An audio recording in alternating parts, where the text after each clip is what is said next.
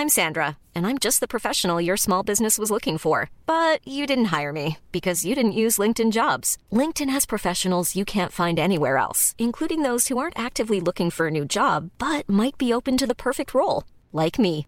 In a given month, over 70% of LinkedIn users don't visit other leading job sites. So if you're not looking on LinkedIn, you'll miss out on great candidates like Sandra. Start hiring professionals like a professional. Post your free job on linkedin.com/people today.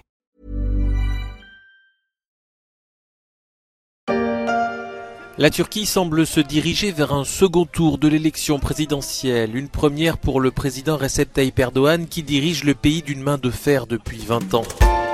Il y aura donc un second tour pour les élections présidentielles en Turquie, une première victoire déjà pour les opposants au président Erdogan, mais son principal adversaire, Kemal Kilicdaroglu, n'est pas parvenu à terminer en tête au premier tour. Rendez-vous est pris pour le 28 mai.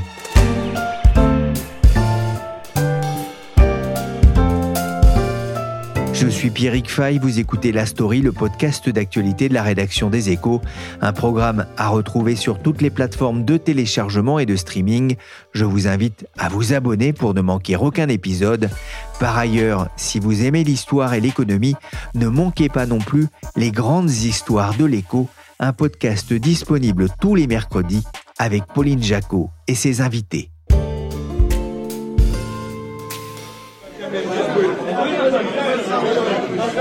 Geri çık, geri çık. Il y avait de l'effervescence ce dimanche dans le bureau où a voté Kemal Kilicdaroglu, à Ankara, devant de nombreux photographes et caméras. Il faut dire que certains dans l'opposition rêvaient d'une victoire dès le premier tour contre le Raïs Recep Tayyip Erdogan, président de la Turquie depuis 20 ans. Ce dernier a aussi rempli son devoir de citoyen à Istanbul dans une ambiance beaucoup plus calme. On a pu le voir à la télévision, attendant sagement son tour, piochant sa carte d'identité dans son portefeuille. Il a souhaité alors un avenir profitable au pays et à la démocratie turque pendant que ses équipes distribuaient des cadeaux aux enfants présents. Lundi, les résultats sont tombés après une nuit d'incertitude. Erdogan est en tête avec un peu moins de 50% des voix contre 45% pour son adversaire Kilicdaroglu, le troisième candidat Sinan Oğan ayant fait de la figuration. Le président turc pouvait afficher sa confiance devant ses partisans. Si notre nation se prononce pour un second tour, alors nous l'acceptons aussi. Nous croyons que nous le gagnerons avec plus de 50% des voix. Bonjour Timur Öztürk. Bonjour, bonjour à tous. Vous êtes correspondant des échos en Turquie. Ce résultat est-il une surprise? Oui et non. Oui, si on s'en tenait aux derniers sondages, aux dernières enquêtes euh, d'opinion publiées avant le scrutin, qui donnaient l'opposition euh, en tête à la présidentielle notamment, un résultat entre 49 et 51 euh, des voix qui étaient annoncées pour le candidat de l'opposition Kemal Kılıçdaroğlu. On était donc près d'une victoire au premier tour pour l'opposition si on en croyait ses intentions de vote. Ces sondages ont été complètement balayé par euh, le résultat euh, dimanche soir de l'élection. Je dirais non si on s'en tient euh, à long terme sur les capacités électorales de Recep Tayyip Erdogan, qui a gagné toutes les élections nationales depuis 20 ans en Turquie. Alors juste avant le premier tour, il y avait déjà eu une première surprise, le retrait de Muharrem Inge, un des quatre candidats à la présidentielle turque. Pourquoi a-t-il renoncé et est-ce que cela a eu une incidence sur le résultat de ce premier tour? Ça a pu avoir une incidence euh, relativement marginale, mais une incidence euh, quand même. Il s'est retiré jeudi, quelques jours à peine avant euh, l'élection présidentielle, uniquement pour la présidence. Il ne s'est pas retiré pour les législatives, pour son parti. Il s'est retiré pour euh, deux raisons. Une raison euh, assez euh, profonde, c'est qu'il était sous pression de l'opposition, de l'Alliance de la Nation, c'est-à-dire la coalition autour de la candidature de Kemal Kılıçdaroğlu, pour se retirer, pour ne pas être un obstacle à une élection de Kemal Kılıçdaroğlu, pour ne pas être un frein à l'opposition face à Recep Tayyip Erdogan. Et Muharrem Ince est un candidat qui était lui aussi dans l'opposition. C'est un dissident du Parti républicain euh, du peuple, euh, le parti de Kemal Kılıçdaroğlu. Il était euh, leur candidat en 2018. Il avait recueilli un peu plus de 30% des voix alors contre Recep Tayyip Erdogan. Il a avancé sa candidature pour des raisons politiques, mais aussi pour des désaccords personnels euh, au sein euh, du parti.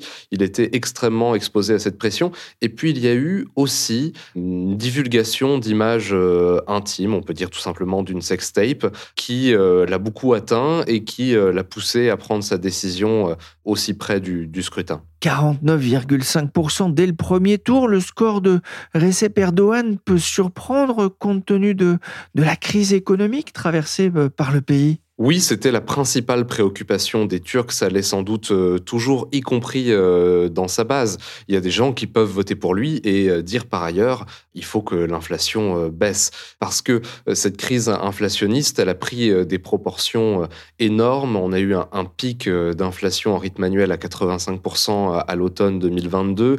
Les derniers chiffres disponibles, ceux d'avril, sont toujours à 44% d'inflation en rythme annuel. C'est quelque chose que les Turcs voient au quotidien quand ils vont faire leurs courses, quand ils prennent les transports. C'est quelque chose dont on parle aussi beaucoup dans les médias, alors bien sûr plutôt dans les médias euh, d'opposition.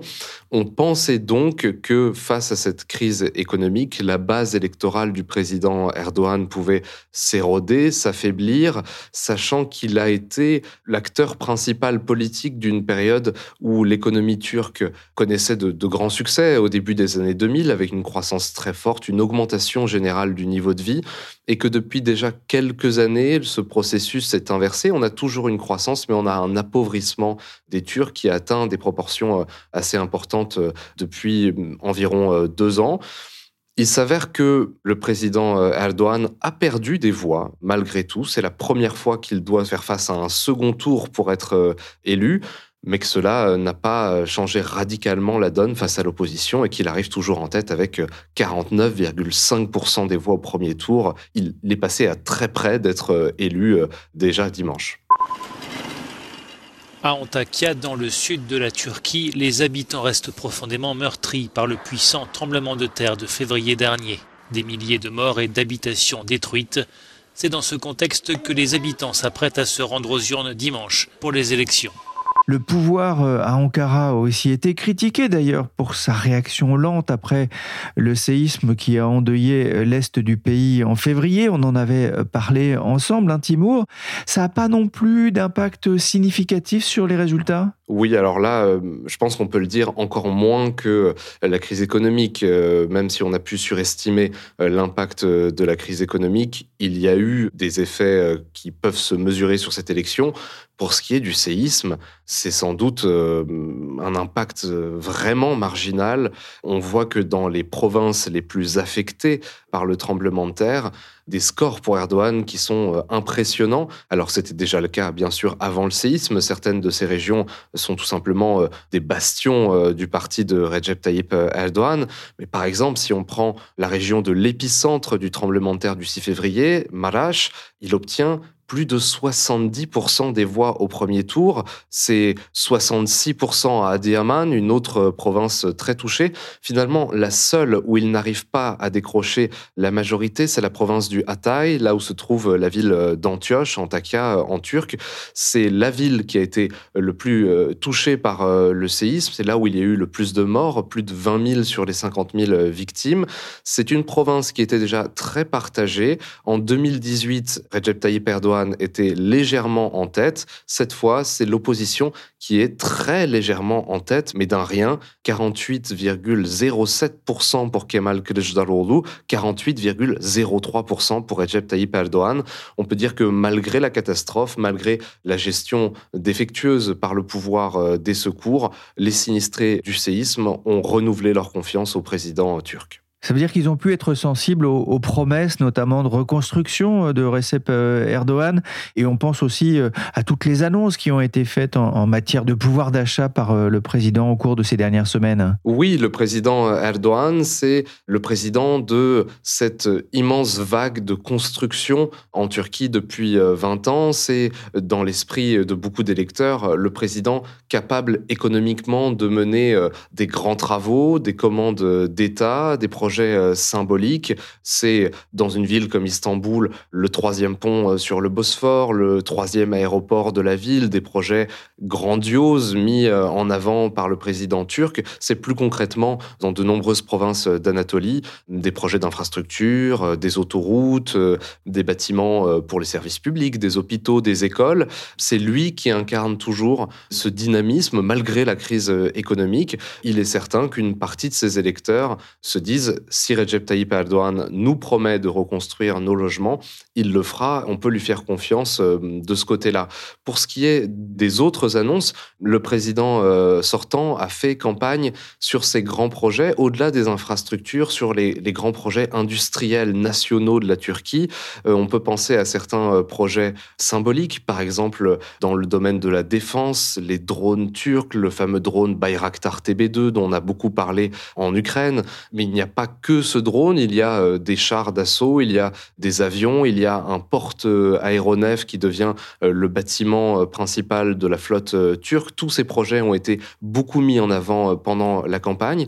Et puis, il y a des annonces concrètes économiquement dans le domaine de l'énergie. Recep Tayyip Erdogan a promis, suite à la découverte de gaz en mer Noire, un mois de gratuité totale du gaz et un an de gratuité pour ce qui est de l'eau chaude et du gaz dans la cuisine de manière générale, sans compter le chauffage. Il y a eu des annonces de relèvement du salaire euh, minimum, de relèvement du salaire des fonctionnaires, de relèvement des pensions euh, pour euh, les retraités. C'est aussi une manière pour le président de dire je sais bien qu'il y a une crise économique, je sais bien que l'inflation vous affecte, j'ai des mesures concrètes à vous apporter sur ces sujets-là. Oui, ce qui a causé une certaine inquiétude aussi hein, sur les marchés financiers, notamment concernant le niveau de la dette de, la Turquie, alors que la, devise turque hein, traverse une très mauvaise passe, hein, ce qui alimente aussi d'ailleurs euh, l'inflation dans le pays. Il faut dire un mot aussi de la diaspora, hein, qui est importante euh, en Allemagne, mais aussi en France. Comment les, les Turcs de l'étranger ont-ils voté? Eh bien, en Europe, là où on trouve le plus de Turcs à l'étranger, vous l'avez dit en Allemagne surtout et en France aussi, c'est un raz-de-marée euh, pro-Erdogan. C'était aussi attendu. Depuis euh, des années, les Turcs euh, ont un accès au vote à l'étranger. Et ce vote à l'étranger, en France et en Allemagne notamment, a toujours été en faveur du président. En France, c'est 64% des voix qui sont allées au président sortant. En Allemagne, c'est 65%. Il y a des pays à l'étranger où les Turcs votent pour l'opposition. C'est le cas des États-Unis, du Canada, du Royaume-Uni, par exemple, des pays où les Turcs sont euh, moins nombreux et sont souvent plus éduqués, avec euh, un niveau de diplôme plus élevé, euh, un niveau social, des postes aussi mieux payés dans ces pays-là. Il y a une sorte de fracture sur ce vote des Turcs à l'étranger, mais là où les Turcs sont le plus présents dans la diaspora, les voix reviennent à Recep Tayyip Erdogan. Comment s'est déroulé le, scrutin en, Turquie, Timur il s'est plutôt bien déroulé. Il y a eu surtout une énorme participation la Turquie est habituée euh, à des scores de participation très élevés, notamment pour les élections nationales. On est souvent autour et un peu au-dessus des 80%. Cette fois, on s'approcherait des 90% de participation, ce qui veut dire que du matin au soir, il y avait de, longues files d'attente devant euh, les bureaux de vote, dans, dans les écoles, à travers euh, toute la Turquie. Parfois, certaines urnes étaient pleines, c'était compliqué d'ajouter un bulletin supplémentaire. L'enjeu, forcément, pousser euh, les Turcs à se mobiliser dans les deux camps, l'espoir de l'opposition de pouvoir gagner enfin, et parfois la crainte du camp Erdogan de faire face euh, pour la première fois à une défaite euh, de leur champion on s'inquiétait du risque de fraude. Il y a eu des irrégularités localement dans certaines villes. Cela a été euh, dénoncé euh, par l'opposition. Mais globalement, il n'y a pas eu de fraude euh, à une échelle qui puisse remettre en cause la sincérité du scrutin. C'est plutôt dans la phase de dépouillement des bulletins qu'on a eu des difficultés. Cela a pu prendre du temps. Il y a eu des demandes de recomptage du camp présidentiel dans des circonscriptions plutôt acquises à l'opposition pour faire euh, durer, pour euh, empêcher que les résultats remontent trop vite. C'est la confusion dans laquelle s'est déroulée euh, cette soirée électorale dimanche soir, avec une opposition qui dénonçait une manipulation des résultats par les principales agences de presse du pays, qui d'ailleurs ne donnait pas les mêmes chiffres. Le principal parti de l'opposition, le Parti républicain du peuple, a, a fini par donner ses propres estimations a affirmé pendant des heures et des heures que son candidat, Kemal Kılıçdaroğlu, était en tête, voire qu'il pouvait remporter la présidentielle au premier tour. Il s'avère que finalement, l'opposition soit a menti, soit a mal lu les résultats qui lui parvenaient par le biais de ses assesseurs, parce que en fin de soirée, on a un changement de discours de l'opposition. J'étais au, siège de l'opposition à Ankara. On est passé de ces dénonciations de manipulation des chiffres à une sorte euh, d'acceptation implicite des résultats donnés par les principales agences de presse et qui finalement se resserrait, montrait qu'il n'y avait pas de vainqueur au premier tour et qu'on se dirigeait vers un second tour je vous invite d'ailleurs, hein, vous, auditeurs de la story, à aller retrouver euh, justement le reportage de, de Timour dans les pages des, échos. Hein. ce reportage sur place, c'est assez vivant.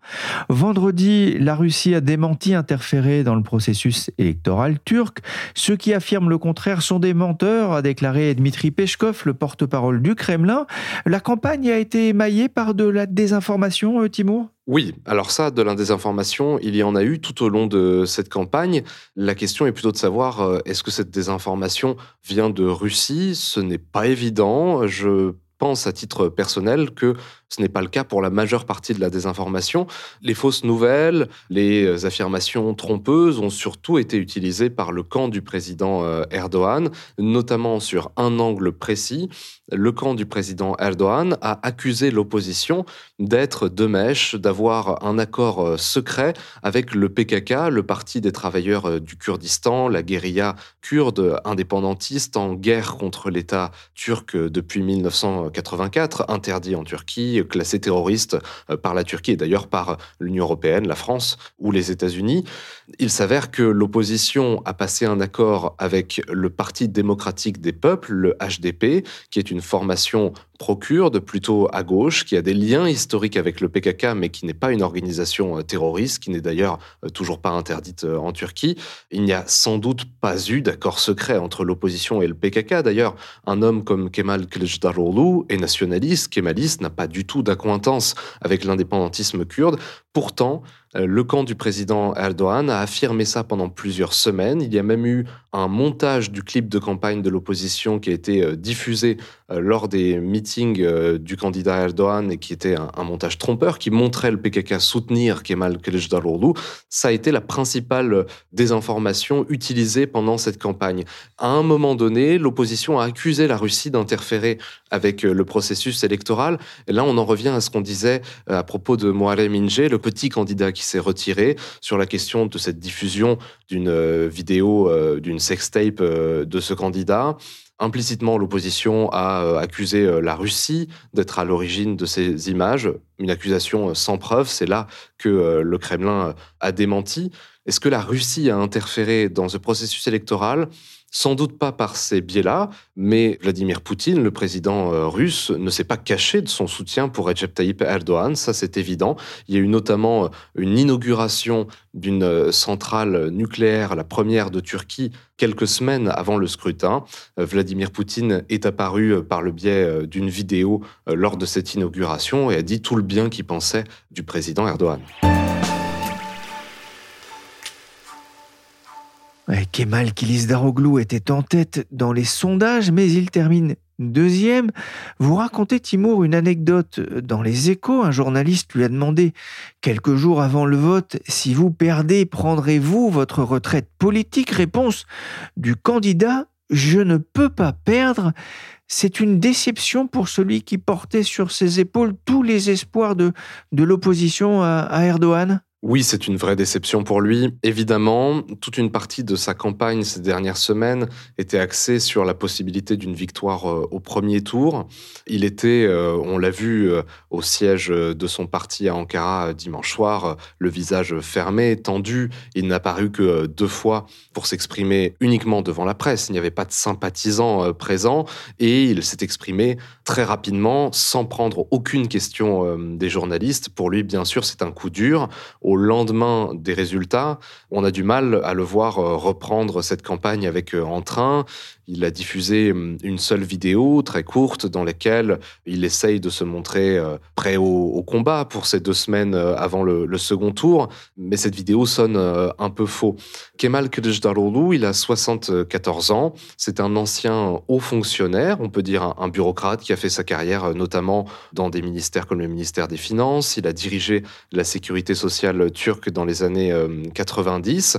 Euh, c'est un homme issu d'une euh, famille relativement pauvre dans une province euh, reculée de l'Anatolie, la province du Dersim, où la plupart des habitants sont de confession euh, alévi. C'est une euh, branche euh, hétérodoxe de l'islam qui n'existe qu'en Turquie, qui représente 10 à 20% de la population et qui a été historiquement plutôt marginalisée par la majorité sunnite, déjà à l'époque de l'Empire ottoman et jusqu'à aujourd'hui. Il est aussi issu d'une famille kurde, c'est une identité qu'il ne met pas du tout en avant.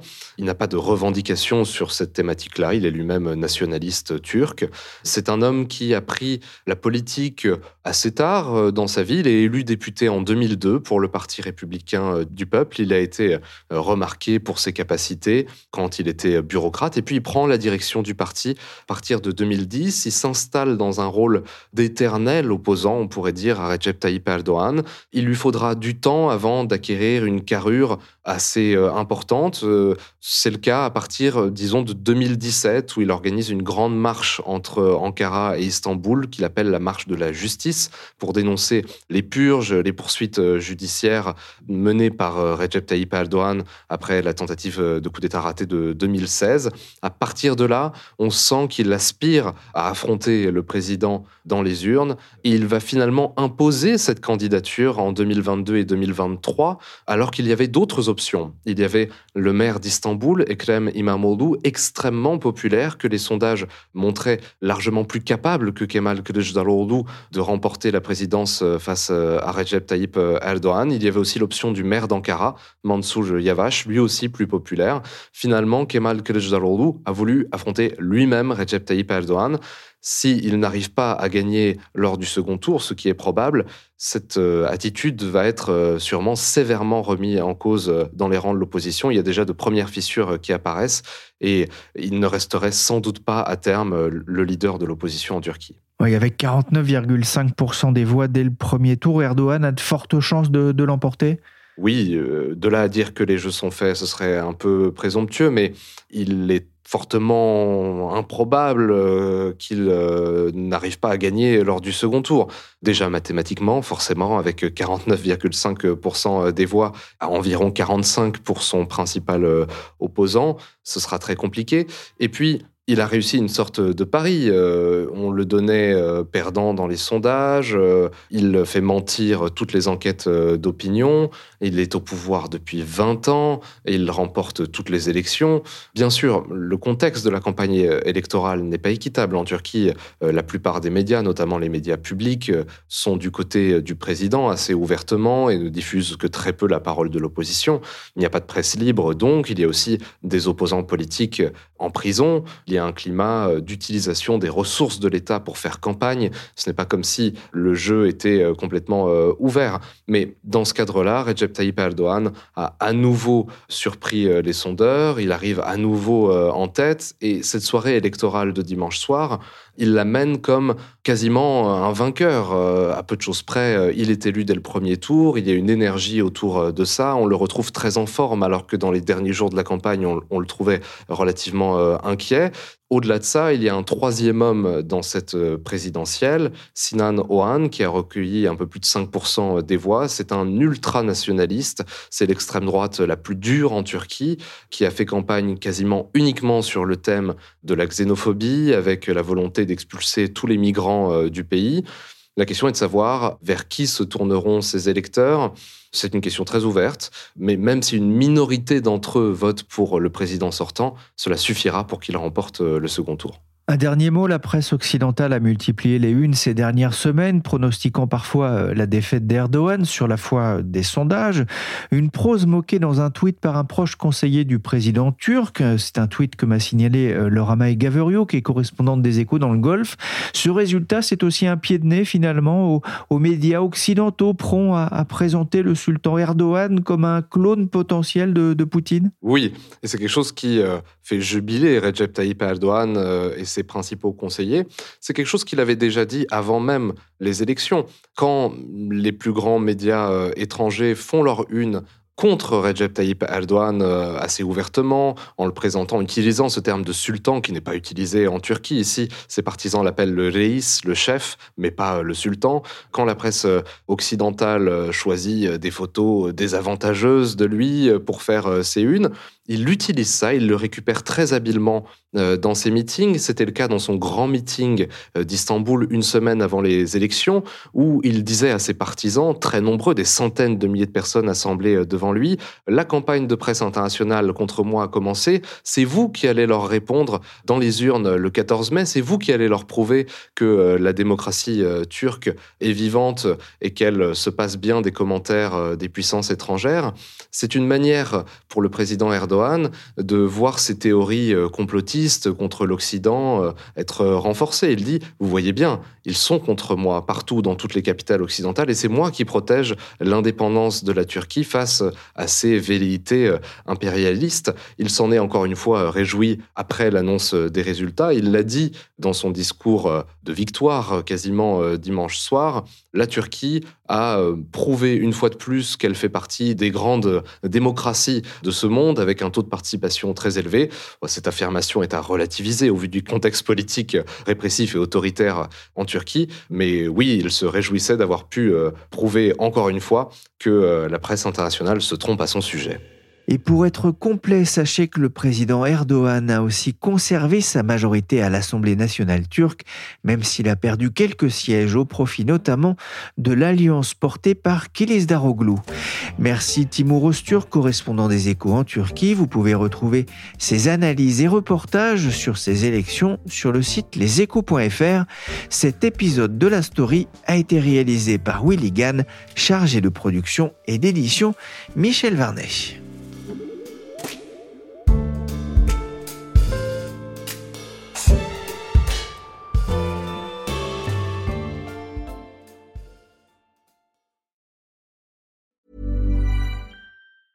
Hey, it's Danny Pellegrino from Everything Iconic. Ready to upgrade your style game without blowing your budget? Check out Quince. They've got all the good stuff shirts and polos, activewear, and fine leather goods, all at 50 to 80% less than other high end brands. And the best part? They're all about safe, ethical, and responsible manufacturing. Get that luxury vibe without the luxury price tag. Hit up quince.com slash upgrade for free shipping and 365 day returns on your next order. That's quince.com slash upgrade. When you make decisions for your company, you look for the no brainers. And if you have a lot of mailing to do, stamps.com is the ultimate no brainer. It streamlines your processes to make your business more efficient, which makes you less busy. Mail checks, invoices, legal documents, and everything you need to keep your business running with stamps.com. Seamlessly connect with every major marketplace and shopping cart. Schedule package pickups and see your cheapest and fastest shipping options from different carriers. With rates up to 89% off USPS and UPS rates. And with the Stamps.com mobile app, you can take care of mailing and shipping wherever you are. Make the same no-brainer decision as over 1 million other businesses with Stamps.com. Sign up with Code PROGRAM for a four-week trial plus free postage and a free digital scale. No long term commitments or contracts. That's stamps.com. Code program.